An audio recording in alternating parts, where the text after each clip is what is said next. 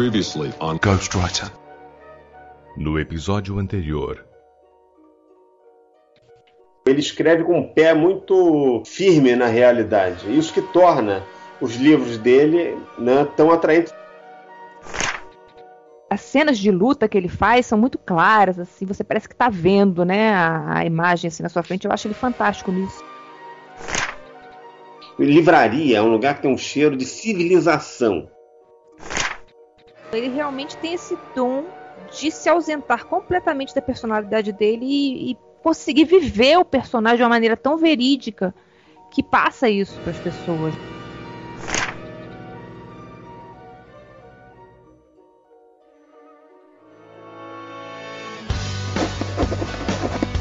I'm a writer.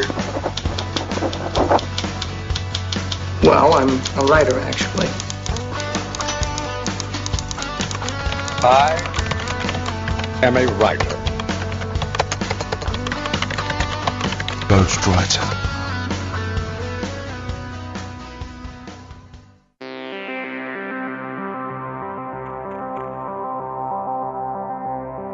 Saudações literárias, queridos ouvintes. Eu sou Ricardo Erdi e esse é o podcast Ghostwriter.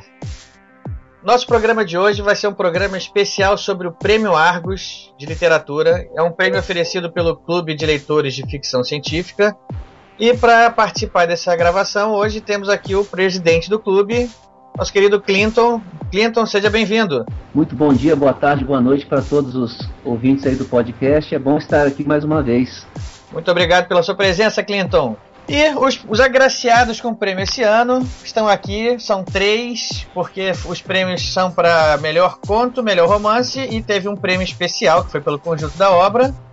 Então vamos começar aqui o nosso premiado com o, o Argos de melhor conto, Otávio Aragão. Seja bem-vindo, Otávio.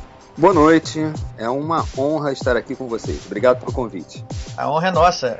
O outro premiado também com Argos, dessa vez pelo melhor romance de 2013, né? Foi o querido Fábio Barreto. Barreto, mais uma vez, junto com a gente aqui, bem-vindo. Ouvintes do Ghostwriter, eu voltei! Eu voltei, eu voltei, eu voltei. Obrigado pelo convite, Edi. O bom filho a casa torna, né? Sempre, sempre, sempre o agraciado com o conjunto, pelo conjunto da obra, que também está voltando aqui, já gravou com a gente, o nosso querido André Vianco. Vianco, também seja muito bem-vindo. Olá, olá, boa noite, direto aqui da gloriosa Osasco. Tô, tô mandando um oi para todo mundo aí. Que beleza, então o pessoal hoje já deu para sentir aí que o time só tem fera, só tem premiados, todo mundo aqui ostentando um Argos na estante. Então a gente vai aqui cortar para os e-mails, o Modena vai dar os recados deles, daqui a pouquinho a gente volta.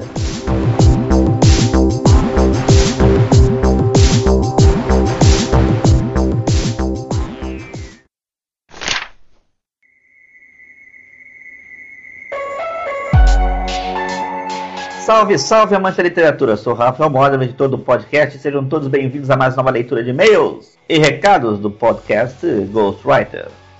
Ao meu lado, mesmo que virtualmente, está o homem que acha que todo editor de podcast faz milagres, Ricardo Erdi. Mas olha só, me foi dito que não todo editor de podcast faz milagres, mas que o Modena faz milagres. Tá, tá. Depois que ele morrer, possivelmente ele pode se tornar canonizado. E já começando falando sobre isso, eu quero dizer para todos que nós atrasamos, obviamente, todo mundo que está ouvindo aqui já sabe disso, todo mundo já estava me cobrando é que nós tivemos problemas técnicos em algumas gravações que passamos, perdemos alguns programas. E o programa que estaria nesse meio termo, ele, um dos convidados teve um problema sério no microfone e eu não tive muita alternativa. Por mais que eu tentasse fazer milagres, a gente não tinha condições nenhuma de entender a voz. Por mais que eu tentasse amplificar, equalizar, realmente não dava. Então a gente foi obrigado, depois de muito tempo que eu, que eu passei em cima da gravação, tive que, que desistir, na verdade, né? Então peço desculpa é, a todos os ouvintes e aos convidados, porque efetivamente a gente não teve uma qualidade é, mínima possível para que a gente pudesse apresentar o programa. Então a gente ficou com mais esse ato aí. Mas o Ricardo já está me prometendo que ele vai prestar mais atenção durante as gravações para que isso não se repita, não é, Ricardo? Sim, e, ó, calma aí, meu cachorro latiu aqui, o desgraçado. Eu tô gravando aqui, tá? Gravando, tá entendendo? Que falta de consideração do Thor, né? Exatamente, né? Além disso, meu cachorro agora tá atrapalhando a gravação. Enfim, a gente tenta, a gente faz o que pode, né? Mas nem sempre fica. é, na hora que a gente tá gravando, a gente percebe que aquela gravação vai ser ruim, porque o que eu ouço na hora né, é diferente também o que acaba ficando gravado lá para você ouvir depois. Né? Então tem uma diferença aí. Mas enfim, como você falou, nosso ouvinte merece uma gravação tecnicamente da mais alta qualidade. E se a coisa não estava no padrão de qualidade Modena, ou melhor dizendo, padrão de qualidade Ghostwriter, então a gente prefere atrasar do que mandar um, um podcast aí que vocês não consigam é, entender o que o convidado está dizendo, né? Também em consideração até com o próprio convidado, né? E para aqueles que não querem ouvir o feedback do programa passado, por favor, pulem para o tempo. 15 minutos e 20 segundos. Bom, Ricardo, deixa eu começar aqui lendo o primeiro e-mail, tá? Saudações literárias, Erdi e Modena. Me chamo Elton Rodrigues, tenho 34 anos e sou bancário, professor universitário, escritor. Estava devendo esse e-mail há tempo, principalmente para lhes agradecer e elogiar o belo trabalho, que me permitiu conhecer tantos livros e autores diferentes. Escuto vários podcasts de literatura, mas o Ghostwriter é o que mais me identifico. Foram duas semanas de espera durante o intervalo que vocês não publicaram novos programas, mas valeu a pena. Aí, coitado, esperou mais duas semanas ainda para ouvir a própria mensagem dele. É. Todos os programas estão ótimos. Fiquei super feliz ao ver que tinha um episódio novo, extasiado ao descobrir que era sobre Harlan Coben. E quase pulei de alegria ao descobrir que era com Eliana e o Mata. Esses dois são fantásticos. Se não existissem, alguém tinha que inventar. Como também sou fascinado por thrillers, curto muitos episódios com os dois. Já pensaram em fazer um programa com o tema Mais 5 trilhas que marcaram minha vida? Apesar da lista de leituras não parar de crescer, um bom livro nunca é demais. Abraço a todos. Elton Rodrigues. É isso aí, Elton. Muito obrigado pelo seu e-mail. Mande mais e-mails e desculpa de novo pela, pelas semanas de espera aí, mas é, a gente está sempre tentando fazer o melhor para vocês. Continuando então, vamos lá ler o e-mail 2 do nosso queridíssimo Irlon Silva. Carioca perdido em Brasília, 44 anos, analista de sistemas. Saudações literárias Erdi e Modena. Vou começar este agradecendo ao Modena por ter me rejuvenescido 30 anos. Ouvir Neverending Story logo no início me fez lembrar bons momentos. Valeu, Modena. Bem, quanto ao episódio 45, tenho duas reclamações. Ele foi muito curto e minha lista aumentou de número. Mas falando sério, ter mais uma vez juntos Eliane Rai e Luiz Eduardo Mata tem que ser classificado no mínimo como sensacional, é diversão garantida e certeza de opiniões apaixonadas e grandes dicas literárias. Tomara que essa dupla apareça outras vezes. O Mata disse que poucos escritores de trilhas nos fazem perder o sono. Eu concordo com ele e o incluo nessa lista. Ler o véu foi como tomar uma injeção de adrenalina. A próxima página era alvo constante. Erdi, você falou sobre o hábito de escrever do fim para o início. Uma das damas do episódio 44 tem esse hábito, mas no momento não me recordo qual. É, eu lembro, é, uma, uma delas já falou, e não só do, do fim para o início, também ela falou que às vezes escrevia de uma cena e essa cena ia para frente, ia para trás, esticava para os lados. Né? Cada um tem um método, né? Cada os escritores são malucos assim, por isso mesmo. Bom, parabéns pelo show, grande abraço, muito sucesso, vida longa e próspera. Irlon Silva, grande abraço, Irlon. Mais uma vez, obrigado pelo seu e-mail e pela sua audiência. Bom, deixa eu ler um comentário que estava lá colocado no post, né, no, na nossa página. É um comentário de Cristine Tellier. Ou Tellier, por favor, Cristine, se eu estiver errado, me corrija. Ótimo podcast, como sempre. Quer dizer, inteiro. Ótimo porque gosto sempre de ter mais indicação de leitura, principalmente de livros policiais, que eu adoro. Não tão bom assim, pois minha lista de leitura, ou melhor, de compras, ficou ainda mais extensa, quase beirando impraticável. Nunca li Harlan Coben, mas sempre tive vontade. Agora fiquei com receio de ler e gostar tanto que me verei compelida a sair comprando e lendo toda a obra dele. Abraços a todos. Cristine. E ela mandou um PS aqui. O Mata precisa participar mais vezes do podcast. Tô chegando à conclusão que o Mata tem que participar de todos. O Mateor Concur, né? Ele é queridíssimo por todos. Todo mundo pede a participação dele. Essa, part... Essa paixão que ele tem pelos livros é, é contagiante, né? Pô, demais, né? E ler que é uma máquina, é incrível, né? É verdade. Eu... Christine, é... como você sentiu aí quando a gente conversa com o Mark, a vontade de comprar amanhã as coisas que ele indica, né? E Harlan Coben com certeza é um desses que se você comprar amanhã e começar a ler, você só vai largar ele quando chegar no fim e vai querer comprar amanhã o seguinte. É, ainda bem que tá no início, né? Uma vantagem de comprar toda a obra dele agora é que você não vai ter que esperar o que todo mundo precisa esperar para poder ler o próximo livro do Harlan. Exatamente. Se você nunca leu, você tem uma vasta obra à sua disposição aí. Uh, Modena. Fala. Tenho aqui um press release para ler. Opa, vamos lá. Do nosso amigo Denilson Hitch, que participou aqui da gente, Denilson Risse. Então tem coisa boa por aí. Tem, tem coisa boa. Ele, o Denilson participou com a gente aqui daquele episódio sobre Lovecraft. Ele é provavelmente um dos maiores especialistas sobre Lovecraft aqui no Brasil. É, inclusive, ele já lançou um livro, O Mundo Fantástico de Lovecraft, que é uma, uma coletânea de contos, histórias sobre Lovecraft, lá, ensaios sobre Lovecraft. Uma qualidade excelente. Editora Clock Tower, dele, é, um projeto do próprio Denilson. E agora ele tem um novo projeto. Vamos lá? Chama-se o clássico livro O Rei de Amarelo. Está de volta 120 anos depois. A Clock Tower, conhecida no Brasil pelo livro Mundo Fantástico HP Lovecraft, está numa forte campanha de pré-venda do livro clássico de fantasia e horror O Rei de Amarelo. Esse livro foi escrito em 1895 por Robert W. Chambers e influenciou uma legião de escritores ao longo do tempo, entre eles Lovecraft, Neil Gaiman, Stephen King e mais recentemente Nick Pizzolatto, que criou a série televisiva de enorme sucesso True Detective da HBO. Existe uma lenda em torno desse tomo que dizem ser maldito, influenciando psicologicamente quem o possuir por guardar segredos terríveis do universo. Essa edição de O Rei de Amarelo é especial de fã para fã, uma vez que irá ter capa dura, fita marca-página, papel pólen, contos extras que foram adicionados por Chambers posteriormente no livro original, ilustrações internas, além do que é uma edição numerada e quem adquirir o mesmo, se quiser, poderá ter seu nome eternizado no livro. Poderia se imaginar um livro caro? Errado. O livro está custando apenas R$ 74,00 e com frete grátis para todo o Brasil. Mas atenção, a edição é limitadíssima enquanto durarem os exemplares disponíveis. Portanto, corra e garanta o seu agora. A gente vai deixar aí o link da, da editora, da Web Store, editora Clock Tower, lojaintegrada.com.br. E vocês podem entrar lá no site da própria editora, editora Clock Tower, e vocês vão achar lá o link para venda. O Denilson, teu, teu anúncio está feito aqui, a gente tem muito prazer em ajudar aqui. A, a qualidade do, do, do mundo fantástico de Lovecraft está excelente. Essa aqui do Rei de Amarelo agora está, pelo visto, está uma qualidade ainda, se possível, está superando. Então, muito boa sorte para você, pessoal. Não percam a qualidade da, da edição, é só dá mais luxo à obra.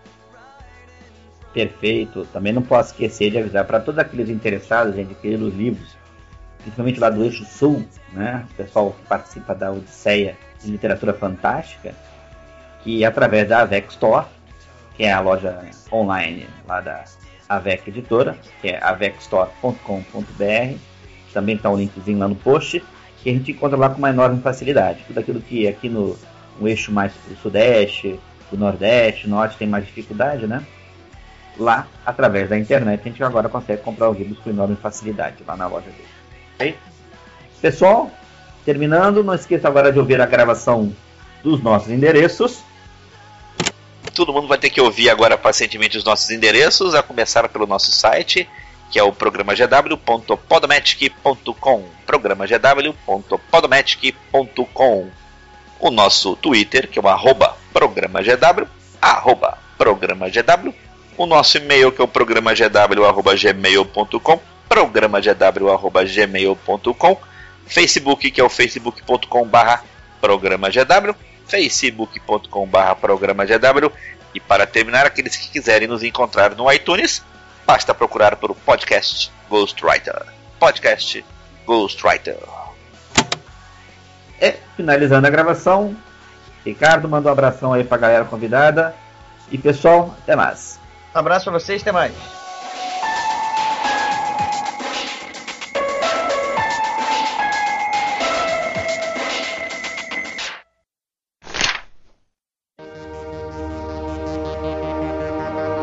Então, pessoal, estamos aqui de volta. Vamos hoje falar bastante aqui sobre a, a obra dessas três figuras que estão aqui, que estão merecidamente com cada um com seu Argos aí na estante agora. Clinton, vamos começar aqui fazendo uma, um histórico aqui. Como é que começou o Prêmio Argos aí? Como é que teve o clube de leitores aí teve a ideia de fazer essa premiação? Conta pra gente aí. É, essa já é a, sexta edição do, do Prêmio Argos, né? A, a ideia é, começou, é, se não me engano, em, no ano 2000, com o, acho que na gestão do Gerson Lodi Ribeiro, que a intenção era, era, era a mesma de hoje, né? Era premiar, assim, incentivar tanto a escrever quanto a ler a ficção científica nacional, né? É, nessas novas edições, a gente resolveu expandir para o lado também da fantasia e do, do, do terror, seguiu um pouco o, o, o que eu e o, o, até o Fábio Barreto tivemos a experiência do, de, de, criar o JediCon, né, em, em 99. É um evento só de Star Wars, né? A partir do momento que a gente abriu para outras outras coisas, como a Figo X, né, que estava na moda na época, né? Aí, aí que o, o JediCon começou a crescer, né?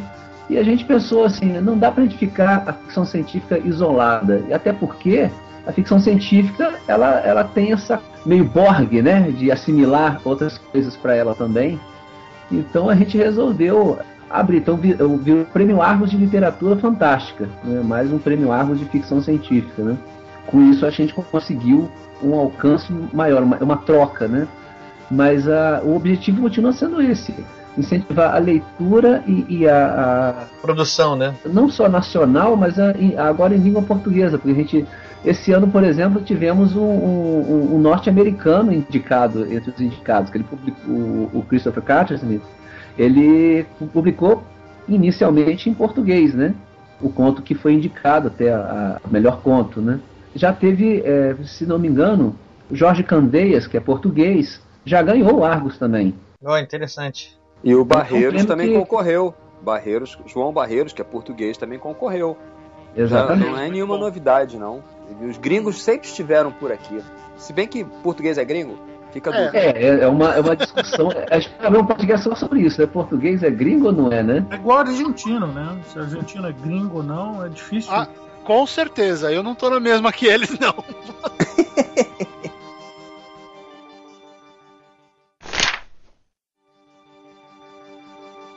Clinton, só explica pra gente como é que é a mecânica do prêmio, assim, como é que alguém é indicado e como é que é, entre os indicados, como é que se escolhe o vencedor? Depois que eu assumi a presidência do Clube de Leitores de Ficção Científica, a gente tentou estabelecer, é, estabelecer o voto direto, que é um, um aquele negócio, somos 700, mais de 700 sócios do Clube de Leitores de Ficção Científica. O clube tem, vai fazer em 2015, 30 anos de existência. Então, para você ser sócio, é, hoje não tem mais que pagar, né? Mas antigamente era, era pago. O, o, o Otávio já deve ter pago algumas sim, sim. Sim, eu me lembro dessa fase, eu me lembro dessa época. Eu não paguei nada. Assim como eu não peguei, eu não paguei também. Mas tudo bem, segue. Mas, Mas sim, era pago. Hoje em dia não, não paga nada, é, é, é, a entrada franca e é de grátis. Só que a gente é, toma medidas de segurança, no tipo, a pessoa tem que ter, justificar por que, que quer ser, faz, fazer parte do clube dos leitores de ficção científica, tem que se comprometer a ajudar nas, na, na, nos, nos eventos do clube, assim, ajudar nas coisas do clube, por exemplo, o site é feito por voluntários, as resenhas do site são feitas por voluntários, tem o Somnium, que é um fanzine do clube, que é feito os voluntários, e depois eu, eu recebo o mérito de tudo. Simples assim, né?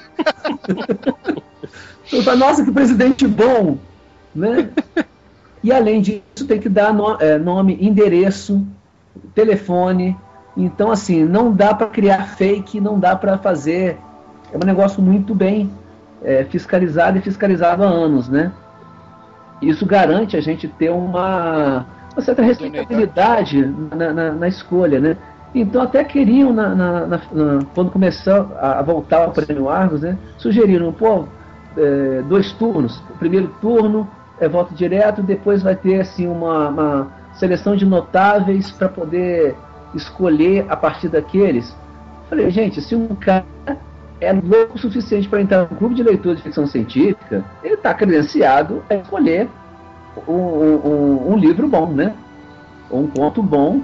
É, já é uma, uma, uma, uma seleção de pessoas que, no mínimo, tem que gostar de ler, né? Os mais votados vão, vão para a final, mas assim, é, só fica sabendo, só fica divulgado os finalistas no dia da premiação. Então, e, e, só duas pessoas que ficam sabendo antes. Eu, que sou o presidente, né? E a, a pessoa que controla a programação, né? Que, é, que é, existe o voto, o voto é feito de forma eletrônica, né? Assim, não de forma eletrônica, mas cada um recebe uma, uma célula com senha e esse voto é, é apurado depois. Então, assim, é extremamente sigiloso o, o, negócio, né? Então, então assim, todo mundo que é sócio do Clube de Leitores de Ficção Científica tem o direito a votar em qualquer livro que tenha lido que seja, que seja do ano do prêmio em questão, né? Ou livro ou conto, né? No caso, o livro ou conto. É, portanto que tenha, tenha sido publicado originalmente em língua portuguesa. Então, por exemplo, todo ano tem algum engraçadinho que vota no George R. R. Martin, né? é, é, não, que, não que ele não mereça, mas ele não publicou originalmente em língua portuguesa. Se ele, no dia que ele publicar primeiro em português e depois em inglês, aí ele pode receber, né? Não podiam dar ser... o prêmio pro Candeias, né, cara? O tradutor? É. A gente, eu acho que o Candeias, se não me engano, ah, não, é, eu não lembro, eu acho que foi de coletânea que ele ganhou, não foi de. É, foi. Foi. Aliás, foi isso é uma coisa que eu queria, queria falar depois, mais tarde, mas não, não é agora, sobre as categorias, né? Tem muita categoria é. possível, mas é. Bom, vai, segue, segue, fala, fala. Não, fala, exatamente, é exatamente isso, eu entrar nessa parte também. A gente, com, com o prêmio agora está crescendo de popularidade, está tá tendo um retorno legal a gente está pensando em investir mais no prêmio, né? até em, em, criar mais categorias. Só que no começo, até pela experiência, a gente ficou sabendo que o prêmio não decolou em outras gestões exatamente pelo excesso de categorias, porque apesar de, de não dar. Antigamente dava até prêmio em dinheiro, né? Ah, é, porque o, o, é. o, o tá vendo? Sabia pagavam, que tinha né? chegado tarde. É, chegou tarde, Fábio os sócios pagavam, o clube tinha mas, uma receita, né? Mas pior não é chegar tarde, pior é ter estado lá e não ter levado nada quando eles pagavam, né? Isso aqui é o pior. é. pior é você ser o presidente e não poder concorrer. Mas isso é uma coisa engraçada, né? O Otávio acho que vai lembrar disso. Teve uma época que havia muita crítica interna no CLFC de se falar que não era mais o clube dos leitores de ficção científica, era o clube dos autores, porque todo mundo resolvia escrever alguma coisa. Todo Essa é mundo é tentava crítica... meter a mão na massa. Essa é uma crítica que ainda existe, né? Tava discutindo uma vez, ah, vamos publicar uma antologia, mas quem são o seu, quem é o seu público-alvo da antologia, dessa antologia? Ah, não sei, ué, os leitores. Não, não, o seu público-alvo deve ser os escritores. Como assim meu público-alvo tem que ser os escritores? Eu, hein? É como o próprio Clinton diz, né? O clube de leitores de ficção científica se assemelha mais a uma sociedade secreta né, do que um verdadeiro clube. Não, essa é do Max Malman. Essa é do Max Malman. É do é Max Malman. É, essa é do Max, é, é do Max Malman, mas eu roubei e ele, ele me autorizou a, a, a usar roubar. esse. Foi o roubo autorizado. É, assim, é, sobre mas vamos lá, só para concluir aqui então, os, leitor, os sócios do clube, eles podem votar em qualquer livro que tenham lido ou conto, e o clube recebe isso e vai ter lá, por exemplo, vou, vou chutar números aqui, para melhor conto ele tem lá 10 contos diferentes que foram votados pelos, pelos sócios do clube. Então esses 10 contos vão ser anunciados antes da premiação, obviamente, né? Depois tem uma, um segundo turno de votação entre só entre esses 10 ou desde o primeiro turno já tá, já tá eleito já e a gente só não fica sabendo? É, é, é igual o Campeonato Brasileiro, é ponto corrido, meu. Ponto corrido, entendi. É assim, é o... os votos já foram apurados, a, a, pontuação já foi definida, aí ele anuncia os, os concorrentes. Os finalistas. e daí, é, os finalistas, e daí os vencedores saem no dia do prêmio. Mas já é sabido quem é o quem são os ganhadores, é isso, né, Clinton? o nome do vencedor fica trancado num cofre lá na Suíça, né? É turno único, não, fica em Macaé. é, ficava em Macaé. Agora eu tô em Nova Friburgo e a partir do ano que vem estou em Juiz de Fora. Eu, sou o nômade. E os contos têm que ter sido publicados onde? Pode ter, ser publicação digital também? Pode ser publicação digital também. Inclusive. Opa, o, ano o, que vem tô dentro, então. É, o, esse ano teve um, um, um, finalista que foi. O, conto foi publicado no Somnil, que é o, fanzine do, do, do TLFC, que foi até uma surpresa para mim. É importante da, da, mim, dessas votações serem diretas, né? Porque eu acho que eu acho que é o mais justo, assim, é o quem for mais votado ganha, não tem que passar por um, um crivo, porque é, acaba sendo também um prêmio de popularidade, né? Agora, é, o prêmio do, do Vião que já é diferente, que já é o conjunto da obra. Normalmente a, a ideia parte de mim, assim, eu tenho, tô com uma ideia, consulto o pessoal mais antigo do, do clube, olha, estou pensando em premiar fulano pelo conjunto da obra. Então é, uma, é feito uma, um consenso lá, né, até sair a fumacinha branca e o nome está escolhido. Exatamente.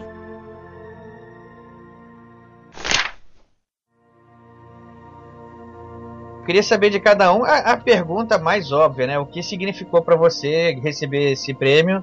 É, vamos começar aqui pelo Otávio, que foi o, o vencedor do prêmio de melhor conto. Eu ia perguntar pro Otávio o seguinte: foi bom para você? Filho, eu já tô. Na, na, eu, eu fui completamente surpreendido. Na boa. Assim, é claro, quando você é, recebe o aviso, olha, vai lá e tal, não sei o quê, você já imagina que vai acontecer alguma coisa. Mas eu não esperava ganhar melhor conto por, por vários motivos. Não é um conto, foi, não foi na, publicado numa editora que seja de, muito comum, né? Não foi na, numa Draco né, da vida. É, não foi um conto que teve uma distribuição online, por exemplo. Ninguém leu online, depois leram e tal. Mas a princípio não.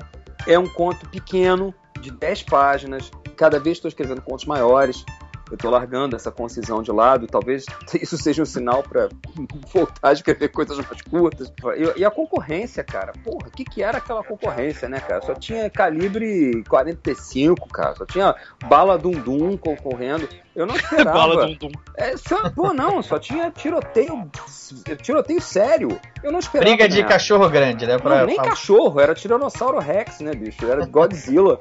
Eu não, não, não, não esperava ganhar. Quando eu, quando eu recebi o prêmio, eu, eu, eu falei, cara, inacreditável. Assim, eu não, para você ter uma ideia, eu, eu, era que nem o Clinton, eu fui para lá sem discurso pronto, né? Eu não sabia o que falar. Eu falei, caraca, ganhei essa porra, não é possível. É, o que eu vou falar? Aí fiquei que nem o cara de buzunta lá, com o cara de bundão na frente daquele bando de gente, que tava um bando de gente na premiação, né? Coisa graças ao Star Wars, né? Graças ao, ao Conselho Jedi. Eu olhando para aquele público, falei, caraca, o que eu vou falar? Não sei, não sei nem o que dizer. Porque, cara, é, vou lhe falar uma coisa, é uma sensação, cara. É um negócio diferente. Eu não estou acostumado com isso. É, foi um negócio completamente. Um reconhecimento, um reconhecimento bacana, né? Do, dos seus pares, principalmente. Né? É, eu acho até que não foi pela história. Eu acho que pode ter sido mais pelo fato de terem visto meu nome ali. Não, não tô tirando uma onda, querendo tirar muito gostoso, não é isso não. É porque assim, ah, é o Otávio, é o Aragão, é o cara, aquele cara que fez o Intempova, aquele cara. Pode ter sido esse efeito, né? Entendeu? É, pode ter sido isso. Não sei. Eu, eu, não... eu discordo porque assim, no, o, o, essa, pela experiência que eu tô tendo do Argos, o voto de camaradagem não, tá tendo, não, não está acontecendo. Porque o voto é sigiloso. Então, assim, é, é, o único que pode ver realmente é o presidente, né? E o presidente não fala para ninguém. E a gente acredita na sua palavra. Já aconteceu, antes de eu ser presidente, de, de um, um, incidente, né? Alguém resolveu fazer um, um, uma votação. Eu não lembro quem que é, quem que foi. É, eu lembro. De, melhor de todos os tempos, alguma coisa assim. Aí, e depois divulgaram quem votou em quem. E isso deu uma confusão danada, porque. é, Porque quem era. O Otávio sabe todas as mazelas internas da coisa, isso que é o divertido. É assim, é o Clube dos Brigadores de Ficção Científica do Brasil, né? Perdeu essa fama? Assim, tá, tá com um pouco de briga agora. O pessoal até reclama que a, a lista tá muito devagar, né? Não, não tem mais briga. Quando eu entrei, eu tinha maior medo do clube. Quando eu, quando eu publiquei meu primeiro livro em 99, que o Fábio Barreto fez até o prefácio, né? Fáfia. É, FAFIA, a Copa do Mundo 2022. Eu nem mostrei meu livro para o pessoal do CLFC ver. Sabe por quê? Deixa, deixa, eu ser mais, deixa eu ser mais direto com isso. O Clinton tem que ser político, eu não. você chegava com coisa nova no CLFC naquela época, voltava porrada. Porque você não era tão bom quanto o Asimov e todo mundo tinha a obrigação de ser tão bom quanto o Asimov e melhor que o Clark. Se não fosse assim, você não prestava. Basicamente. Ô, ô, Barreto, vamos lá então. Aproveita aí que você pegou a palavra e vamos lá. Você, estando de fora aí, não pôde nem comparecer à premiação, ficou numa expectativa, né? Cara, eu tava desesperado, porque eu sabia que eu tava na briga, ah, mas tinha o Eduardo Spor. Falei, putz, como se ganhar do Eduardo Spor? Né? Meio que uh, impossível. E Eu sabia, eu- assim como o Otávio, eu, eu, eu fui indagado, você vai participar ou não? Eu falei, bom, por razões óbvias, não. Ah, não posso ir. Fiquei pensando um tempão aqui. Até falei com o Otávio, será que isso significa alguma coisa? será que isso foi uma dica? Não sei. Mas enfim, não, não dava pra ir de qualquer maneira. E eu até armei um, um, um esquema pra caso eu ganhasse, eu pedi ao Gerson Lodge Ribeiro que recebesse minha, eh, por mim. Mas eu não fazia ideia de que dava pra ganhar o Argos. É, foi meu primeiro livro. Acho que, assim como o Otávio, eu fiquei surpreso porque foi meu primeiro livro. Eu, eu fui meio que criado ali dentro. Eu comecei a escrever depois de ler tanta coisa por causa do CLFC. Me distanciei do grupo por um tempo, depois até por causa dessas brigas né, que, o, que o Clinton mencionou. Ah, isso era muito ruim, mas rolavam workshops, rolavam várias coisas. Então eu sempre tive uma relação especial. Pô, eu vi o Gerson ganhar, sabe? Eu vi gente que eu adoro ganhar o prêmio e falar, putz, quem sabe um dia. Eu fiquei desesperado porque eu queria saber, uai. O Otávio tinha ganhado. E eu falei pro Otávio, quer ver? Eu acho que você vai ganhar. Eu tô sentindo que vai, vai levar. Seja pela camaradagem que ele acha ou pelo mérito, mas eu tava assim, não sei. Alguma coisa. Tava eu não disse vibe. que acho que seja camaradagem. Eu disse que Tá. acho que seja reconhecimento de marca. Ok, É uma questão perdão, de branding. Uma questão de brand. Então deixa eu reformular. É, eu discordo dele, eu, tô com, eu acabei lendo o conto ah, depois, só. Mas eu. Aliás, uma coisa importante: autor não pode votar em si mesmo e o presidente não pode votar em ninguém. Uma coisa ju- justa de ser levantada. Não posso Então, assim, votar e não posso concorrer. ele não pode concorrer. Então eu tava com uma, uma expectativa, até por, por conta de algo que aconteceu há alguns anos, que quando eu tentei ser editor ah, de ficção lá com a Mercúrio, eu lancei o primeiro livro do Otávio, A Mão que Cria, e lancei o Gerson também. E falei, putz, não ia ser lindo se nós dois ganhássemos, até, né, até como uma maneira, sei lá, de de justificar toda aquela aquele esforço, aquela loucura que foi lançar os livros. E, e eu queria saber, porque de repente o Otávio ganhou. Caramba, o Otávio ganhou, será? E eu fiquei desesperado e o Facebook ficou em silêncio. Ninguém falava nada. O Twitter, nada. Eu mandando mensagem: quem tá aí? Quem tá aí? Manda alguma coisa. Isso já dá uma noção, isso já é um sinal da, da sua da importância que você estava dando pro prêmio, né? Cara, pra mim é gigantesco. É, é algo, é algo assim. Foi meu, é o meu primeiro. Eu não sei como é que, como é que foi a, a impressão que o André teve né, quando publicou pela primeira vez ou o Otávio com a Intempol. Mas eu, eu fiquei muito tempo esperando pra de fato começar a escrever. E eu levei a coisa muito a sério. Ah, acho que já melhorei horrores nesses últimos, nesses últimos quase dois anos. Mas saber que primeiro estava indicado pro Argos já foi algo assim fantástico, porque eu nunca imaginei, cara. Sabe, até por causa desse histórico que o Clinton começou, você pensa, putz, ninguém vai dar a mínima. Porque eu escrevo uma coisa que é, é totalmente diferente do que tudo que eu aprendi, que eu ouvia como a boa ficção científica brasileira. Eu fui pro outro lado, eu fui pro meu lado. E aí ver que eu tava indicado e de repente saiu a mensagem que eu ganhei, eu pirei, eu tô dando pirueta. Porque, cara, foi tão assim, caramba, houve uma. Sei lá, se perceberam o que eu tava fazendo, entenderam que alguém precisava escrever para uma nova geração de leitores, que precisava escrever de uma maneira mais leve, que é o que eu faço. Eh, Sei lá, comecei a, a- a achar um monte de inferências nesse, nesse prêmio, mas eu fiquei feliz demais, porque veio de um lugar que, por mais que eu tenha sido criado aí, eu nunca achei que viria um reconhecimento desse tipo. Emocionante, né? Foi emocionante. É, e, e especialmente aí eu, eu queria comentar no que o Clinton falou do voto direto, na importância do voto direto. Porque se fosse esse negócio de comissão, não sei o que, sempre vai entrar politicagem, sempre vai entrar o, o que você acha pessoalmente do autor, e não no que tá na página, e eu acho que isso que tem que ser. A gente tem que lembrar que o que tá na página tem que ser mais importante. Ali, votação, votação para prêmio literário tinha que ser que nem aqueles testes cegos né, de degustação. Você devia ler sem saber o autor, para começar, né? E aí você, a partir daí você votava. O que, que acontece? Eu chego para to todos os autores indicados, eu, eu chego e falo assim: olha, pô, você não vai no Argos, não, pô, se eu fosse você, eu iria. Mas, é, foi o que eu imaginei, exatamente. É, mas eu falo isso para todos. Eu sei, Cleiton. Manter a expectativa, né? Para manter a expectativa. É... Que funcionou, porque eu cheguei a pensar. Por que, você acha que foi tanto, tantos indicados dessa vez? Eu falo para todos, assim, bom, se eu fosse você, show. Eu iria. o auditório, né? Mas voltando aqui, Bianco, é, certamente não é o primeiro nem será o último reconhecimento que você tem pela sua obra aí, que já é, é uma obra já vasta, né? Por exemplo, comparando com o Barreto aqui, foi o primeiro livro que ele lançou. Você já tem uma obra aí vastíssima. E não foi o primeiro, né? Vamos lá, eu quero saber como é que você recebeu esse prêmio. Então, apesar de estar aí no 15 romance publicado, é... foi, foi uma coisa muito gostosa, é isso, né? O que a gente procura eventualmente que tem mais valor, né?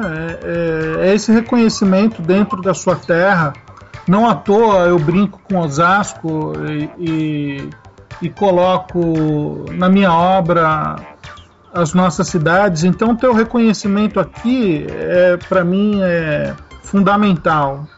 A importância do prêmio dá para traduzir no fato de eu ter levado a minha esposa, minhas filhas para assistirem e tal. Eu achei que foi um momento muito, muito, muito, muito bacana. E, e o prêmio ter se aberto aí para fantasia, acolhido a fantasia e o terror, é, só tem a somar mesmo, porque somos todos autores, imaginando mundos, imaginando coisas. E quando seu nome é indicado a um prêmio, ou você escolheu, eu fui escolhido pela obra, é o primeiro prêmio de, de, de, de conjunto da obra, né? Pô, para mim tem um valor assim inestimável. Tá, tá guardado aí na sua estante aí no lugar já está em destaque, né? a maioria das fotos que eu posto já tem ele lá no cantinho na minha estante, tá bem, tá bem simpático, bem bonito lá. Vai tirar foto para uma matéria qualquer, só tá, tá pegando aquele, aquele, aquele aquela estante ali onde tá o meu prêmio. Cadê o astronauta ah, lendo? Cadê o astronauta lendo? Tá pegando ali? Não, não, peraí, muda o ângulo aqui, eu quero que pegue aquele, aquele prêmiozinho ali. bacana, bacana saber mesmo. A gente viu lá na, na, na premiação, também tava lá. É, eu vi a, a, sua. a importância que você deu lá, o discurso que você fez foi bem bacana, né? Você. É, mesmo que você citou o fato de que era um prêmio para um adolescente que sonhava, né? E que chegou lá, né? Exato, é, tem, tem muito significado, né? Eu, eu, eu acho que no Brasil temos tão poucos é, prêmios voltados para esse nicho, né? Para esse mercado que é do, da ficção, da ficção científica, terror, fantasia que todo todo movimento em favor de divulgar é importante.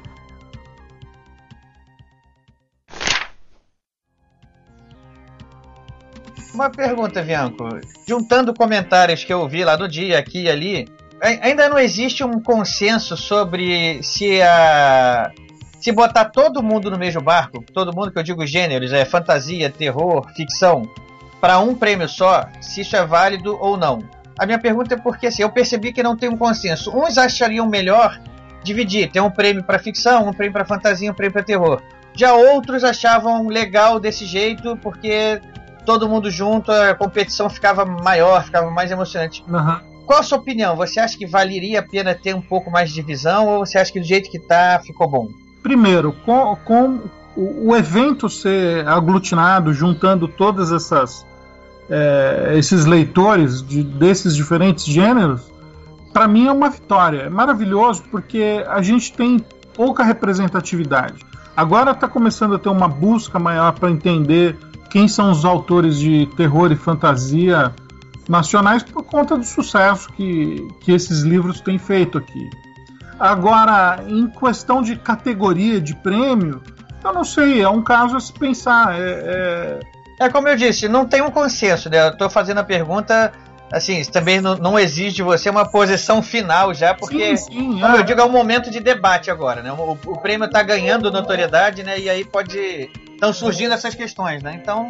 Especulando, eu, eu acho que, que pode ser visto de formas positivas eh, essas duas formas. É, quando você separa cada gênero, é, você dá mais chance a mais pessoas, né, de expressão e tal. Mas o Clinton chegou a mencionar aí há pouco que isso talvez tenha sido uma da, ter tantas categorias chegou a ser ponto de, de discussão, de menos interesse e tal.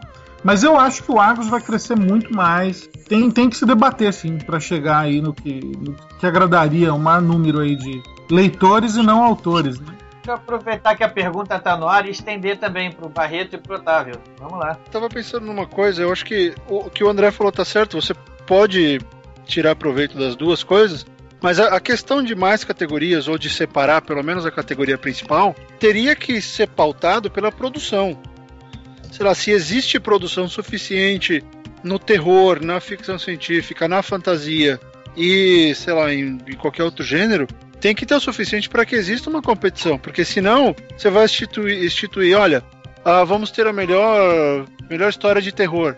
E tem um livro publicado no ano, esse livro ganhou, né? Então, a, a, o crescimento Bianco procura. não, não, e, e, assim, ganharia por mérito, mas também, se um, num ano ele não publica por alguma razão, é, seja lá quem publicou, ganha. Eu acredito que se a produção nacional ou e, e portuguesa tiver uh, gerando livros o suficiente que cheguem ao mercado, porque também não adianta você ficar premiando um monte de obra obscura, e não estou tentando tirar mérito de ninguém.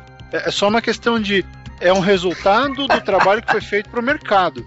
É, e isso eu sempre falei, eu já tive várias conversas sobre isso com o Clinton muito antes de, de qualquer uh, possibilidade de eu, de eu participar.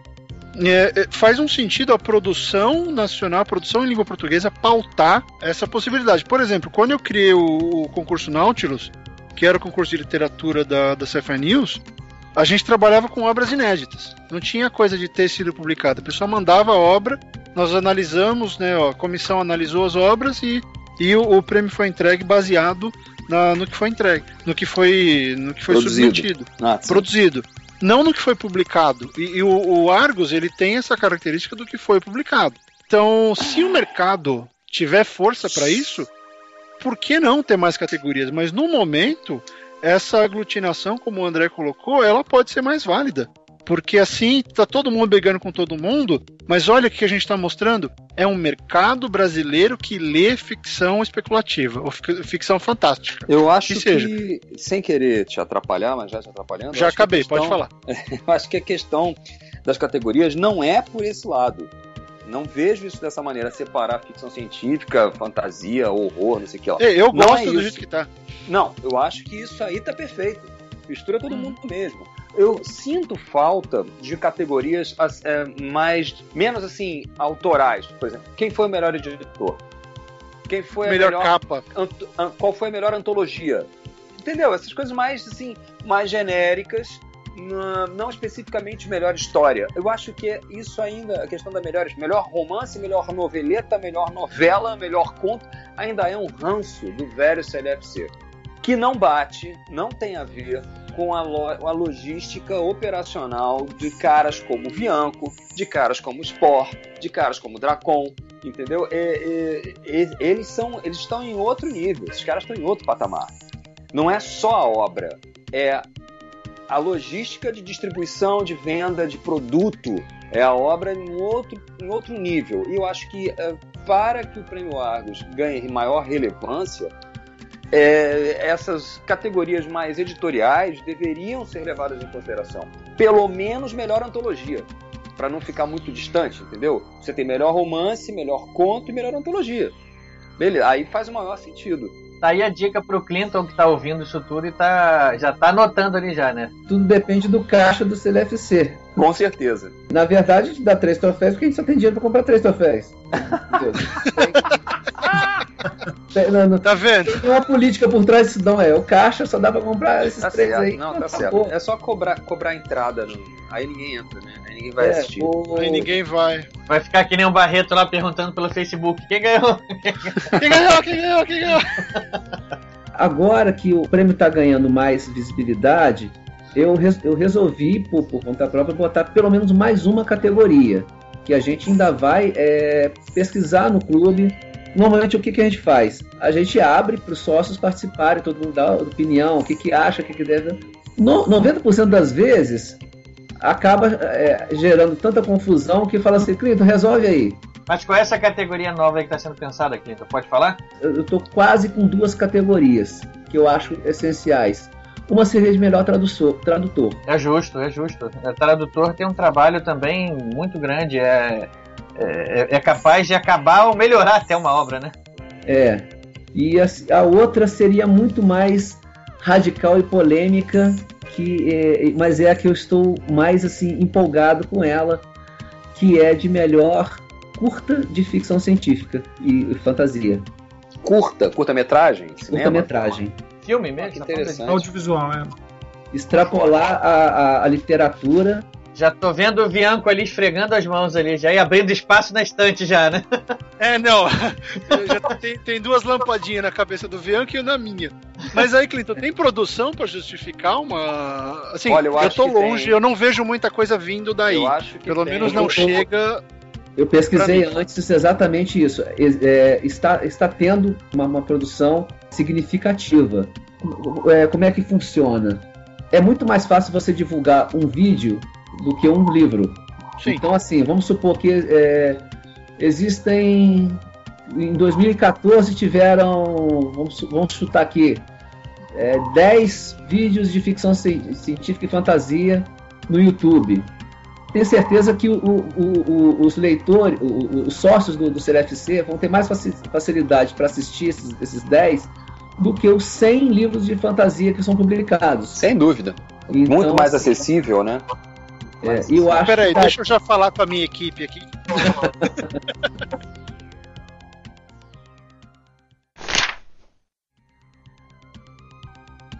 Mas, ô Clinton, vamos voltar aqui, porque eu, é que eu me lembro lá o pessoal comentando no dia que ao aglutinar todos os gêneros num único prêmio, a, o pessoal estava ficando com medo é, de que a fantasia acabasse dominando por completo a premiação e, e, se tornasse um prêmio quase que exclusivamente de fantasia. E qual o problema disso? Não tem problema, mas não foi o caso. Não, não foi o caso. Foi só uma, uma lebre que foi levantada lá na. Isso é uma besteira, isso é uma bobagem. Vamos, vamos ver o seguinte, Clinton. Vamos ver os indicados de cada categoria para ver se isso tem eco na, nas indicações? Eu acho que a grande garantia que, que, que eu tenho de que isso não vai ser desleal é exatamente o fato de, de, de, quem vota são os, os sócios do clube de leitores de ficção científica. Então, assim, existe uma tendência, entre aspas, no bom sentido, né? Eles, eles gostarem mais de, de ficção científica, né? A, na verdade, a fantasia entra em desvantagem aí. Mas aí, falando em questão de produção, e eu vou bater muito nessa tecla, uhum. a produção da fantasia está muito mais volumosa do que a produção de ficção científica. Era esse o ponto do Barreto. Posso falar uma coisa? Meu conto não é de ficção científica. É um conto eu de sei. bruxaria. O, hum. o romance do, do Fábio, ele, ele é de ficção científica, sim, mas na ênfase não é na, na, na FC hard, hard. muito pelo contrário. Justo. Então, uhum sabe, desculpa. Se, se, tem que se ver o, o caminho que está se trilhando. O prêmio é. nada mais é do que um termômetro. E daí ele é um tá reflexo do que existe, é, né? Daí que tá premiando fantasia. É o que se, tá, se, se está fazendo? É, então beleza. É, é por isso que quando eu falava né, que tudo era ficção científica, as pessoas subiam nas tamanhas, ficavam zangadas. Olha aí, tá vendo? O prêmio é o prêmio do, do CLFC para ficção científica, mas tá premiando tudo, não tá? Então, o Hugo, prêmio Hugo, grande prêmio internacional, Oscar do, do, da ficção científica internacional, ele premia o Harry Potter, pô. Sabe? Qual é o problema? What's the fucking matter? Eu não consigo entender, cara. Não, não é, Otávio, não era uma crítica, era um, era um ponto que estava se levantando nas conversas que eu estou aproveitando para jogar aqui para debater como o Clint já falou, o, o prêmio está começando a ganhar notoriedade agora e, com isso, traz a reboque essas discussões. Então é bom que essa discussão seja, esse debate seja ampliado para que se forme uma ideia cada vez melhor, uma, um formato cada vez melhor, né? Antes do Clinton falar, só sabe que a impressão que dá que isso é, é protecionismo, sabe? Ah, vamos tentar proteger a ficção científica para que ela continue uh, com chances perante o que está fazendo sucesso. Não, vamos escrever melhor ficção científica para que ela bata de frente com a fantasia e mostre para as editoras que dá para publicar ficção científica no Brasil. Então tem que ver pelo outro lado. Não adianta querer proteger, passar a mão na cabeça, se o caminho é oposto. É um ponto, né? É um ponto bom isso aí. Ainda tem uma outra coisa, né? É aquela velha questão de o que, que é essa porcaria desse rock. Né? O Divergente é ficção científica. Tudo bem, vomita aí, mas é. O que, que eu vou fazer? Eu Né? sei. Os jogos vorazes é ficção científica. Mas em Isso é bom, momento é nenhum, em espaço algum no cartaz desses filmes, você vê a palavra ficção científica. Né? Não tô essa é uma discussão antiga, velha pra caramba. Mas o fato é que o gênero está aí. Ele é feito, ele é produzido, ele está inserido no contexto. Sabe? É, Ficar tentando discutir essas coisas, eu não sei. é- é, me parece um pouco. va- Vamos dizer, só isso aqui vale. Só que não, vamos ser amplos. Tá bom, deixa, ó, deixa, deixa eu fazer uma pergunta aqui pro, pro cara que vende mais livro que todo mundo aqui nessa conversa. É isso aí. André, ser terror faz alguma diferença na sua história ou que você nas suas vendas ou o que você escreve faz diferença? Então, eu eu acho que tem, tem duas frentes, né, né para responder a, a- a isso. O primeiro, quando eu lancei o livro lá em 2000, já vinha de eu sentir essa, esse vácuo do terror nacional eh, sendo publicado, né? Eu não encontrava nas livrarias terror escrito por brasileiros e eu sentia muito que tinha uma vontade do leitor de se reconhecer nas páginas dos livros. É, até isso fez parte do, do discurso de agradecimento lá ao Prêmio Argos. Mas por outro lado, se você não tem uma narrativa de qualidade e que carregue esse leitor até o final, ele não vai ler outro livro seu, entendeu? Então eu acho que é muito mais importante como você fala do que sobre o que você fala, entendeu? Então, André, eu acredito mesmo que, que seja por aí, porque eh, vamos pensar muito mais na produção, na produção estrangeira, que oferece muito em questão de volume pro, pro leitor brasileiro. Então o cara tem a opção. Né? Eu, eu, eu não gosto muito daquela coisa de ah, vamos ter dó da literatura nacional e apoiá-la. Não, você tem que apoiar boas histórias. Independente do gênero, se ela faz alguma coisa por você, apoie boas histórias. Né? Faça alguma coisa que tem mais a ver. E é o que eu sinto: se a história não levar o leitor, ele não volta. O selo, como, como o Otávio falou, para que, pra que ficar usando isso? Se preocupar o que é ficção, o que não é? Não, é boa literatura fantástica. É Eu acho isso aí. o É aí. está no caminho de colocando tudo no mesmo balaio. Pelo menos você mo- mostra, olha, olha o tamanho desse mercado, olha quantas obras boas que foram lembradas. Exatamente. Tem uma coisa interessante, não existe uma lista de pré-indicados. A pessoa vota no que ela de fato leu. Ela não vai ficar procurando, ah, deixa eu ver se teve algum livro do Bianco que saiu esse ano, mesmo, mesmo não tendo lido, eu vou votar nele porque gostei do anterior. Não, a pessoa vai votar no que ela lembra, no que ela leu. Então é de fato uma, um termômetro do mercado brasileiro de leitores, o que o leitor leu, o que, o que marcou, porque ele não lembra do livro ruim. Ele vai lembrar do livro que ele realmente gostou e que ele, pô, merece. Ó que, ó, que ele pode lembrar do livro ruim, hein? Ah, pode, mas ele não vota. Tô falando no contexto da votação. É Um exemplo bom disso que você está falando, Barreto, é o caso do Eduardo Spor. E muita gente fala que ah, ele só vendeu isso tudo porque ele saiu, é do pessoal do Nerdcast, foi lá que ele teve o start dele. Sim, ele pode ter tido start ali, mas se ele não escrevesse uma coisa que agradasse as pessoas e que tivesse conquistado os leitores, ele tinha morrido no primeiro livro. Né? Tinha ficado lá só no- nos primeiros que compraram lá e que iam ficar, ia ficar só naquilo. Agora, como a fantasia que ele escreve, o universo que ele escreve, foi uma coisa que agradou, tá bem feito, é uma coisa que ele. Você vê que ele faz com, com capricho, né? É, a coisa andou, né? No- ele pode ter tido um bom começo ali, mas esse começo não significaria nada se não tivesse fazendo uma coisa de qualidade também, né? Existe uma máxima aqui que chegar você até consegue, o inferno é ficar. Exatamente, é, o, o mais difícil é isso, né? É muito mais difícil se manter do que chegar, né?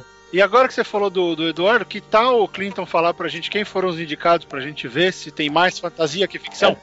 Todo mundo falando se a, que a ficção científica vai ser é, englobada pela fantasia, vai ser apagada, coisa e tal. Na verdade, gente, o, o que eu mais escutei na- no- entre os indicados do, do- na hora que saiu os indicados do Argos é exatamente isso. Assim, o pessoal olhava assim: nossa, tem o, o- Eduardo Spohr, nossa, tem o Afonso Solano, nossa, te- é, tem o André Bianco.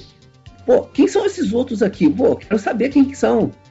Legal. Na verdade, eu acho que serviu para promover essas outras pessoas e, e essa, essa mescla foi muito boa, porque assim, ao mesmo tempo tirou um pouco aquela banca, né, de, de, de ah, que o CLFC é, só vota naqueles na, naqueles caras que tem, tem, tem que ser muito bons, tem que ser muito isso, tem que ser muito aquilo. E assim, o Eduardo Sport, acho que é a terceira indicação dele. Pô, mas vai me desculpar, só tinha nego bom nessa, nessa. Tava pesado. Vamos lá, Clinton, chega de suspense aí. Chega de suspense, vamos lá. Quais foram os indicados para melhor conto? Então, para melhor conto, ó, é, em ordem alfabética, A Copa dos Mitos, do Christopher Cattersmith, coletânea Brasil Fantástico, da editora Draco. Isso é fantasia. É fantasia. É fantasia nacional, com direito a Saci Pererê, Curupira e tudo. A sacola da escolha da, da Maria Helena Bandeira, também da coleção coletânea Brasil Fantástico, da editora Draco. A Maria Helena Bandeira, que faleceu no, em janeiro de, de 2013. O último conto dela publicado. Também é fantasia. Terceiro indicado. Lenda Urbana, do André Cordenonce, que foi publicado no Fazendo Insomnium, do CLFC. Ele é fantasia ou ele é ficção? Esse eu não li. Não leu. segue, segue. Momento decisivo do Luiz Felipe Vasques e Daniel Bezerra, da coletânea Excalibur, da editora Esse Draco. é fantasia. Esse Também. é fantasia, né?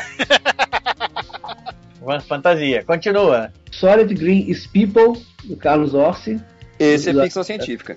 É, coletânea Solafan, editora Draco. E Viragem, do Otávio Aragão, do- da coletânea Caçadores de Bruxa. Que é horror. É um conto de horror. É, teve uma predominância da fantasia, mas estava lá a ficção representada, estava lá o horror representado, né? Eu acho que foi uma, uma distribuição até boa, né? Eu achei uma, uma distribuição legal. E é por isso que eu acho que a, a ideia do Otávio de, de ter a categoria de melhor antologia é muito boa, porque tem se publicado muitas antologias por aí. Tem um reconhecimento da- à disposição das editoras de apostarem nessas mesclas de autores, que tem de tudo, tem desde ET até dragão, até coisas mais sexuais, tem, tem todo tipo de tema. Quer dizer, vale valeria. Você pode premiar um conto de- é que nem o Oscar, você dá o diretor, o Oscar de melhor diretor para um e de melhor filme para outro. Você não precisa ter as duas coisas. Você pode validar esse esforço das editoras em relação às antologias. Seria uma coisa bem, bem justa.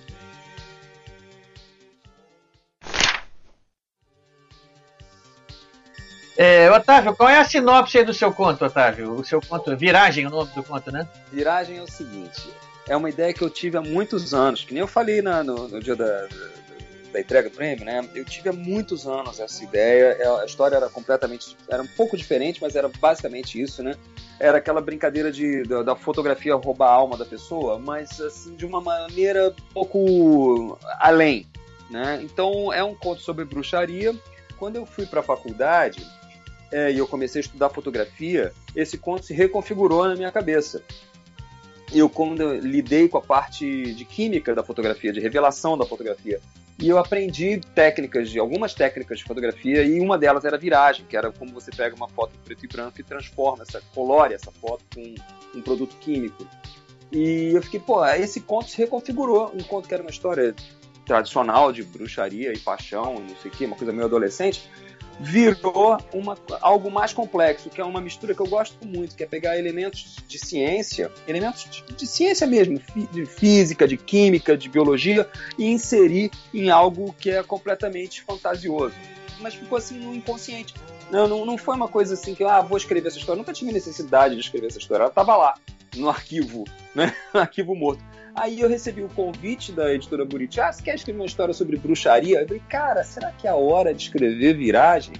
E Viragem sempre, sempre teve esse nome, por conta da técnica se chamar Viragem e por conta da brincadeira semântica, né? De fazer algo se transformar, uma coisa se transformar em outra. Fazer uma viragem.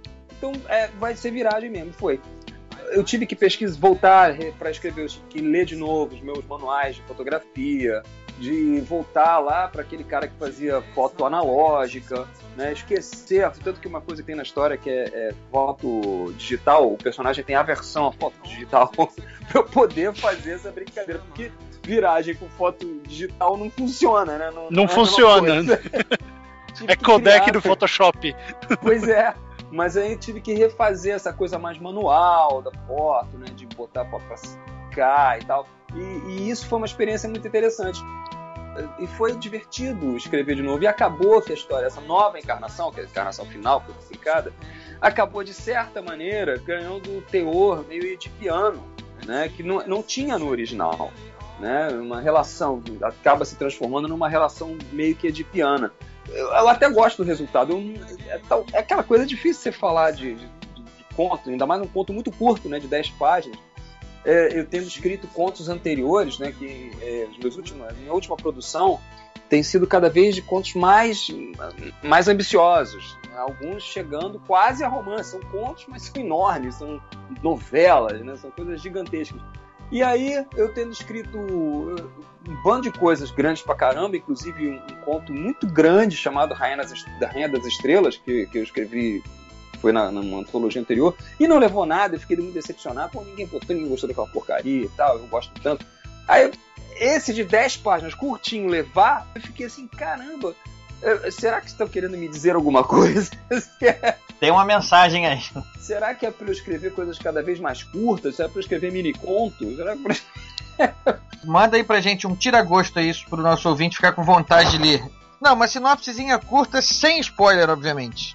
Um fotógrafo é, jornalístico descobre, depois de muitos anos analisando seu book, né, que no, todas as fotos que ele fez de acidentes e eventos com, com multidões tem uma mesma carinha lá no fundo.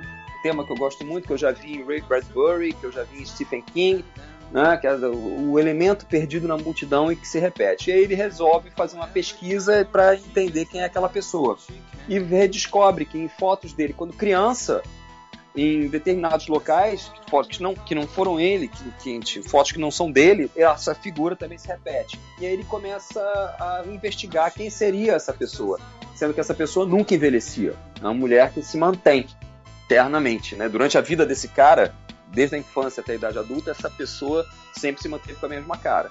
Ele descobre quem é essa pessoa, marca um encontro para saber por que, que aquela pessoa está sempre tão perto da vida dele, né? O que ele descobre nesse processo. Olha o spoiler, sem spoiler, hein? Sem spoiler, vamos Vamos parar aí onde o leitor vai ficar curioso, mas não vai saber o final, né? Tá bom. O que ele descobre nesse processo é que existem mais muito mais poder em coisas mundanas do que qualquer um de nós pode pode imaginar. E por exemplo, você refazer, você fazer produzir alguma coisa constantemente, diversas vezes, faz, é, é, faz com que você domine processos e esses processos transcendem a fisicalidade. Deu para entender? Deu para entender e eu vou lembrar aqui o nosso querido Luiz Eduardo Mata, quando ele sempre escuta essa sinopse, a primeira frase que ele diz é o seguinte é: "Vou comprar amanhã". eu já fiquei com vontade de estudar a sinopse realmente me interessou. Ficou bacana. Dá para explorar esse tema não só para um conto, né? Isso aí vira um livro fácil, né? essa é a maior, entre aspas, reclamação, fecha aspas, quando você escreve conto. Sempre tem alguém que vem.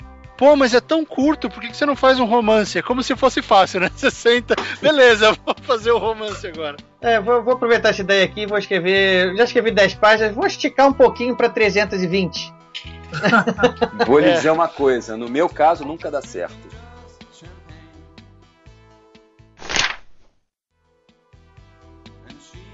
Clinton não quer falar quem foram os indicados em romance, não? Pra... É, isso, isso. É, por ordem alfabética aqui, melhor romance. Os indicados foram Filhos do Éden, Anjos da Morte, do Eduardo Spohr, editora Verus. Filhos do Fim do Mundo, do Fábio M. Barreto, né? Da editora Fantasy. Até aí, um é de fantasia, que é o do Eduardo Spohr, né? E o do Barreto, que é ficção. Isso. O terceiro é Filhos de quem? Como diz o Vianco lá na, na entrega. Aquela foi muito boa, né, cara? Foi muito engraçado aquilo. Filhos do fim do mundo, filhos do Éden, filhos. Oh, não, não, esse não tem filhos ainda. Não é filho de ninguém, não.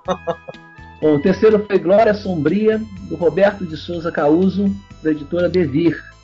Glória Sombria do Causo, que também é ficção científica um pouco mais hard, não. O... Não é história alternativa? É história alternativa. A história alternativa? É, o Caú já teve aqui com a gente também, ele é. gosta bastante da ficção científica hard, né? Por isso que eu achei que pudesse ser isso, mas. História alternativa então. Vamos continuar. Homens e Monstros, A Guerra Fria Vitoriana, do Flávio Medeiros Júnior, da editora Draco, que é, é terror. É ficção alternativa, é um. É, Isso. é Júlio É- é- Verne com H.G. Wells e não sei o quê, meio como a cria, né? Continua lendo aí.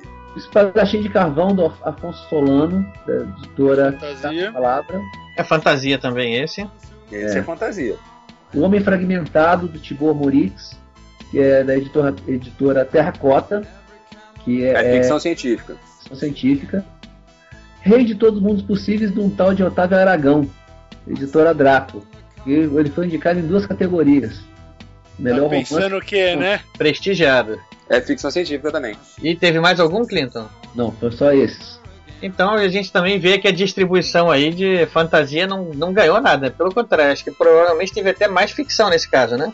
Teve mais ficção. Teve mais ficção científica nesse caso aí. Quer dizer, como o Otávio diz, é balela. É, a Pois é. crítica, a cri- o medo, né, o temor de que a fantasia dominasse o prêmio não está se mostrando, por enquanto, até o momento, né, não está se mostrando verídica. Então essa lista mostra que a ficção continua dividindo espaço com força. E como eu falei, depende do que foi publicado no ano.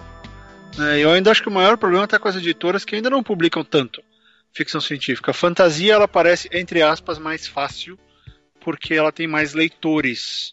Porque ela tem mais best-sellers, ela tem mais gente fazendo mais sucesso do que na ficção. Mas enfim, isso vai, isso vai mudar com o tempo. Faz. Rapaz, eu acho que isso vai mudar, hein? Olha, Também acho, eu torço eu- muito para que não, mude. Eu acho que isso já está mudando. Eu acabei de saber que André Gordirro terminou o livro dele, que é um livro que eu- até onde eu saiba é de ficção científica, tá? E não vai ser pouca coisa, não vai ser pouca porcaria não, vai ser bem lançado. O do Gordirro não é ficção científica, não. Ficção do- dele é de fantasia clássica. É alta fantasia. Ah, é alta alta fantasia. fantasia? É alta fantasia, isso aí. Mas que bichona, eu tô crente que o cara vai escrever ficção científica. né? Pra quem não lembra, o Gordinho também já gravou aqui com a gente um episódio sobre tradutores. Ele é, ele é um tradutor aí que não para de trabalhar, ele toda hora tá lançando um livro novo, tá- não, consegue parar. É uma máquina de traduzir. E só que agora ele resolveu partir para aventura solo, E ele tá escrevendo esse livro há uns 200 anos, né? mas aí finalmente acabou. Finalmente, acabou. Ele, ele comemorou? Ah, vou abrir o vinho aqui que acabou, foi pra revisão, não sei o quê. É, vamos ver então. Vamos ver, mas é alta fantasia, é alta fantasia. Podia ser pelo menos média fantasia. Não, não, é bastante fantasia. Puta minha. Pô, decepção. Mas vamos lá. Tem muita coisa aí, cara. As coisas estão. É que, é que não fica essa coisa, olha, estou fazendo ficção científica. As pessoas estão fazendo. Ponto. Acho que, no fundo, o que, o que é, tende a dominar qualquer premiação é a qualidade, é a boa literatura. Com certeza, com certeza. Não é o gênero que vai tomar de assalto as, as- as denominações, as nominações para o prêmio. Vai ser a boa literatura, né? E isso independe de gênero, né? A, a ficção científica, ela tem, um- ela, ela tem uma um nível de dificuldade muito específico, porque assim, ela atrai um tipo de leitor que precisa ter uma característica também específica, assim, que é, é gostar de ciência também. Normalmente o leitor de ficção científica gosta de ciência. Uma, uma frase que o Fábio Barreto me falou há muitos anos atrás, quando eu estava preparando minha, minha, minha tese de mestrado ainda, que era sobre que o, o James Cameron falou que a, a NASA nos decepcionou. A corrida espacial parou assim, então a ficção científica se voltou muito para dentro. Se você pega a- o, qual o grande filme de ficção científica do- da virada do século foi o Matrix, né? Que não era no, no Space Opera, não era no espaço. E você pega agora A Blade o Runner Avatar, também não era. Hã? Blade, Blade Runner também não era. Mas aí que tá, aí começa essa coisa de o que é ficção científica que eu acho que também complica. Vamos, vamos fazer o seguinte, vamos comparar com a literatura policial. Qual é o barato da literatura policial? Por que, que as pessoas gostam da literatura policial? Porque É descobrir o crime. do jogo. Elas gostam Aham. do jogo. Ela tem- é um jogo que tem determinadas regras e você faz um excelente romance policial quando você compreende aquelas regras e subverte aquelas regras, né? Faz com que, olha, a regra é assim, o detetive de poltrona é assim, ou então o detetive hard-boiled é assim, mas tem aquelas regras específicas, você não pode furar aquilo. Se o cara consegue criar uma coisa genial sem furar as regras, aí você tem um grande romance policial. O assassinato de Roger Ackroyd, O caso dos Dez Negrinhos, da Agatha Christie, né? o, o Seara Vermelha, do Hammett. É, são, são romances que são. Eles obedecem a uma tradição. Eles não furam a, a, lógica do jogo, mas eles transcendem essa lógica. A ficção científica é a mesma coisa. É um jogo. É um jogo que tem uma regra específica. O cara que gosta de ficção científica é o cara que gosta dessas regras. Se você quebra a regra, o cara fica danado da vida. Porra, não, aí não vale. O cara inventou essa parada aqui. Não podia ter inventado. Agora, se o sujeito transcende a regra, né, e não desrespeita a regra, mas transcende, aí o bicho fica muito sério. Né? Como, por exemplo, Duna, que você poderia comparar, você poderia considerar como um romance de fantasia, não é? Só que não é. É um romance de ficção científica. Por quê? Porque ele não desrespeita as regras. E que regras são essas? as regras da plausibilidade científica. Tudo aquilo ali, mal ou bem, com algumas, né, alguns exageros, umas forçadinhas de barra, mas é tudo plausível. Tem uma plausibilidade. Não é meramente fantasia, entendeu? É uma coisa que você pode. Ah, tá, isso aqui é um futuro que pode, pode acontecer de verdade. Não é uma, um chute. Então, esse é o ponto. O problema é que são as regras do jogo que elas exigem que você tenha um background danado né? Diferente da, do policial, que não exige um background tão grande assim, a ficção científica exige um background do cacete pro sujeito. O sujeito tem que entender o que é, entender o que é lógico e o que não é lógico. Lembrando também que todo gênero também tem as suas regras também. Não estou falando que a ficção científica é, é, é, é melhor ou pior do que outros gêneros por causa disso. Né? Por exemplo, o, o trazendo para o lado do Vianco, né? O, o, gênero vampiro específico, né? Tem aquelas regras dele, por exemplo, todo vampiro tem que brilhar no, sol, não é isso, Viana? Isso, é uma regra. É uma regra que foi é. desrespeitada por muito tempo.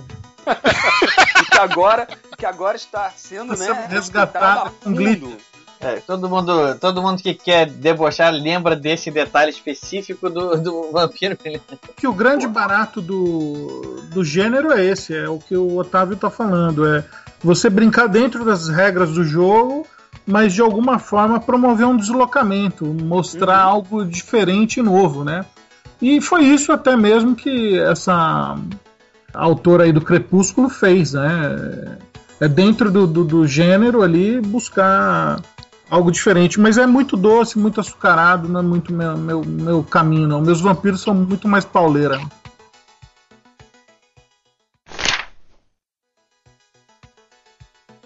É, vamos fazer o seguinte aqui, o Barreto, faz aí o teu resumo para a gente poder já chegar nos finalmente. Antes de eu fazer a sinopse, eu queria falar uma coisa da, da origem dele, que aliás ninguém nunca me perguntou, eu nunca tive a chance de estar com o, o cara chamado André Bianco na mesma gravação para falar disso. É, André, lembra aquela vez que eu te entrevistei pro meu final do podcast? Lembro sim, lembro sim. Eu ouvi, eu ouvi. É, no SOS Cast a gente fez uma gravação super longa, muito bacana. E, uhum. e, o André me falou um negócio aquele dia que foi mais ou menos o seguinte: me corrija se eu estiver errado, André.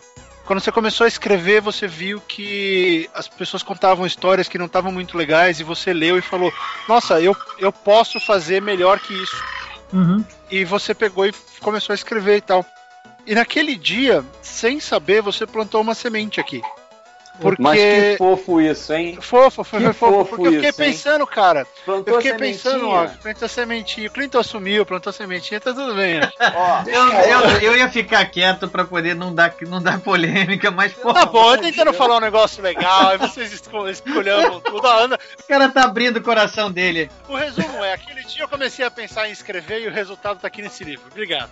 Pronto. Bianco, você é o pai da criança, Bianco. Porra, Bianco. Sementinha? Fala sério, que coisa você mais. Plantou, né? Você plantou a semente no, no, no Bianco? Como é que foi isso? Explica é, isso é pré-natal isso? Ô, Bianco, vamos lá. Vai... Eu recebo ah, muitos e-mails, né, dos leitores que também, depois de, de lerem os livros, resolveram apostar no talento deles também.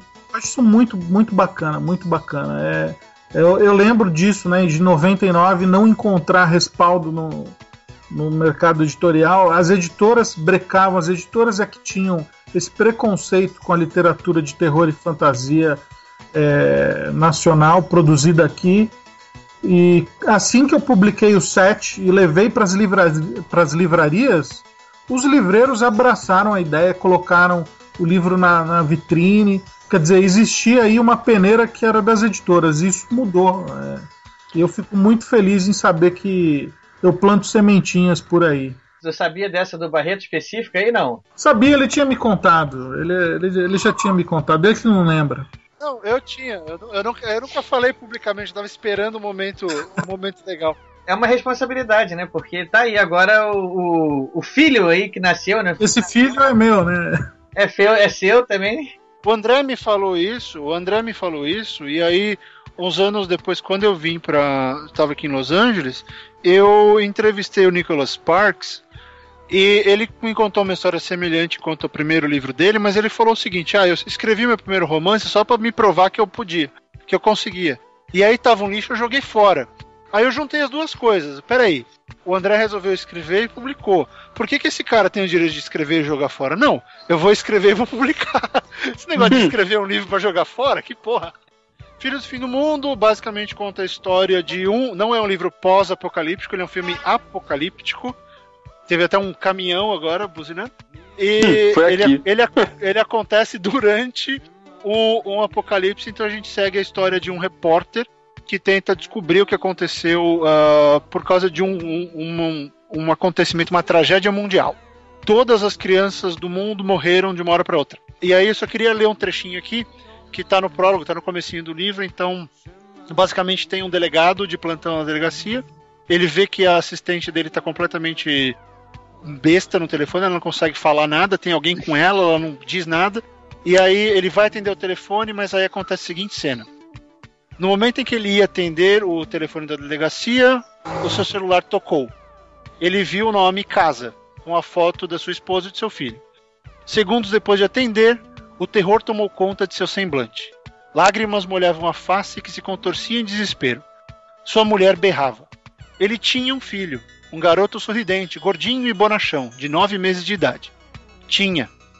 Sua mulher e a enfermeira do hospital que ligava para a atendente gritavam a mesma coisa. Seu filho estava morto. Todas as crianças da maternidade estavam mortas. Todas. Atrás dele, o relógio marcava meia-noite e cinco minutos. A luz verde do calendário eletrônico brilhava com um ar fúnebre. Eram os primeiros minutos do fim do mundo. É isso. Vamos lembrar aqui do Marta mais uma vez. Vou comprar amanhã. Esse aí eu não vou nem dizer que vou comprar amanhã, porque eu já li, já, já comprei, já li.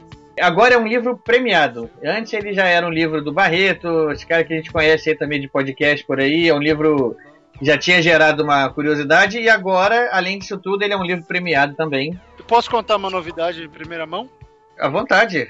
Essa semana, eu não posso falar com quem nem quando, mas essa semana eu comecei um trabalho em parceria com um roteirista de, que já escreveu filmes de Stallone e Schwarzenegger aqui para, para adaptarmos Filhos do Fim do Mundo para roteiro cinematográfico.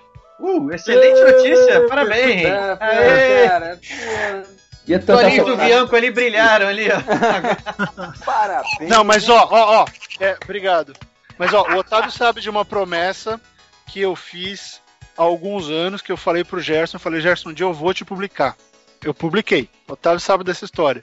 E eu vou fazer a promessa aqui agora. Um dia eu ainda vou produzir um negócio com o André Vian. Vocês vão ver, vai ficar foda. Não sei quando, mas a gente vai fazer. Escreve aí. Ah, que maravilha! Essa é uma promessa que a gente vai cobrar, hein? Muito bom. Aqui no podcast Ghostwriter tá feita a promessa. Ouvintes aqui vão cobrar. Vamos, vamos. A gente já, já quer comprar amanhã isso aí. Quando é que sai?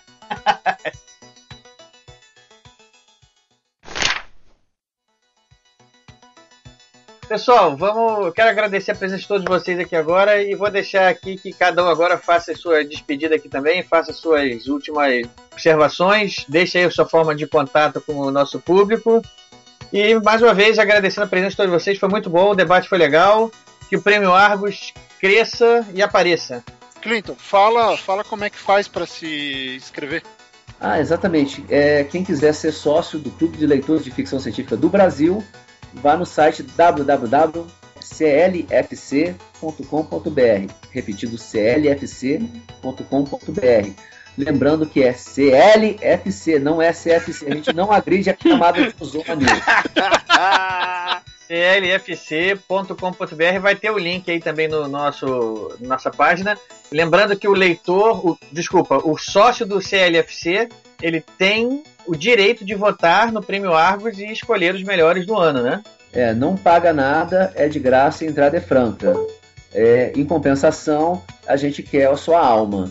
Quem entra no sócio se compromete a, a, em algum momento assim a, a, poder ajudar em alguma forma a gente o clube funciona com, com voluntários assim eu falo que o maior patrimônio de um clube é, são os seus sócios né então a gente está sempre pedindo ajuda para os sócios então assim é, se preparem para uma encheção de saco o presidente não faz nada o presidente só manda fazer e depois pega o mérito todo para si isso aí, Então, obrigado, um abraço. Otávio Aragão, tá contigo aí. Eu tô sempre no Facebook, aliás, até tempo demais para saúde dos meus livros. É, quem quiser me encontrar lá, Facebook, Otávio Aragão. Tô, tô lá. Tô no Twitter também, é a mesma coisa, Otávio Underline Aragão, sem acento. Tô no LinkedIn, tô em tudo quanto é rede social aí. Mas, é, tem meu blog, Otávio Aragão Blogspot.com, e que eu falo um bando de coisas sobre um bando de coisas.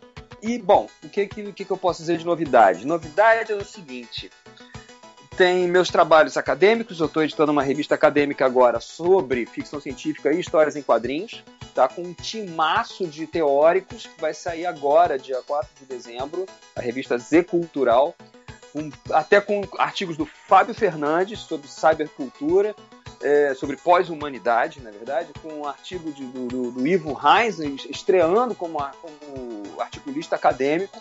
Gente, que, gente, que pessoal que é do, do da, Muvuca, né?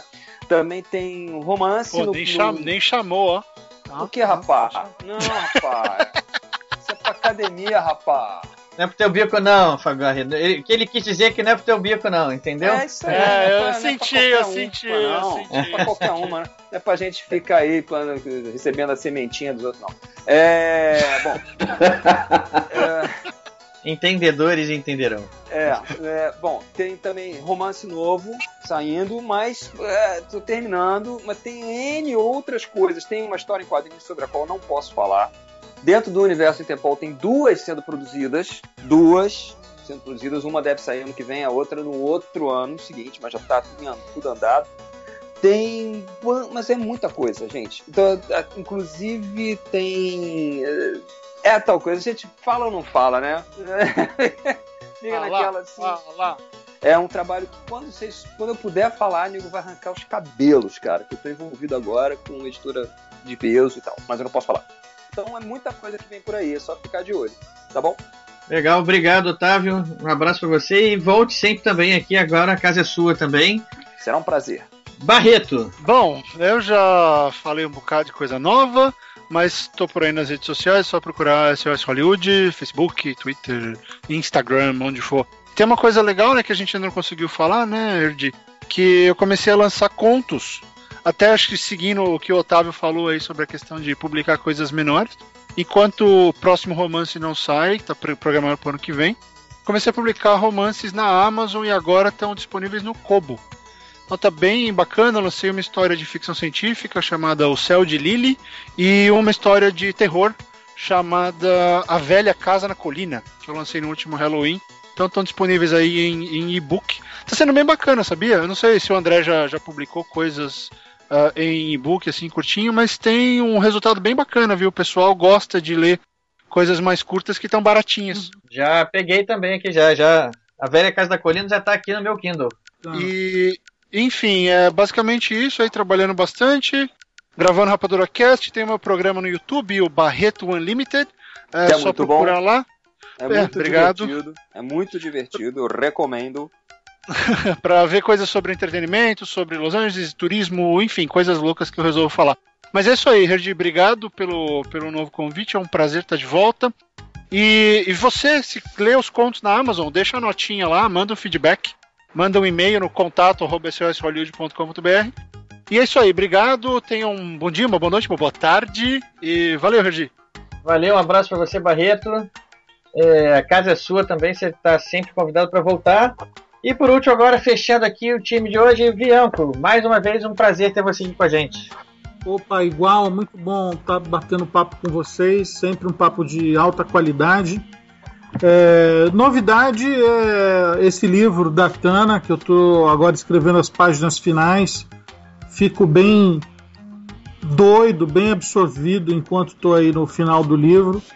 E deve ser lançado no primeiro semestre do ano que vem. É um livro é, de fantasia, sai um pouco da minha zona de conforto do terror. Olha que legal, aí, pessoal. Um livro de fantasia do André Bianco. E tô aí num mundo de feiticeiras, deuses e exércitos marchando. E tá sendo um barato é, a criação dessa, dessa história. Espero que os leitores gostem tanto quanto eu. Dartana, é isso? Dartana, exato. Legal. Então, já estamos esperando isso aí já ansiosamente, Bianco. Então, legal ter vocês todos aqui, pessoal. Foi um ótimo papo. Eu agradeço a todos vocês e até a próxima. Até a próxima. Abraço. Tchau.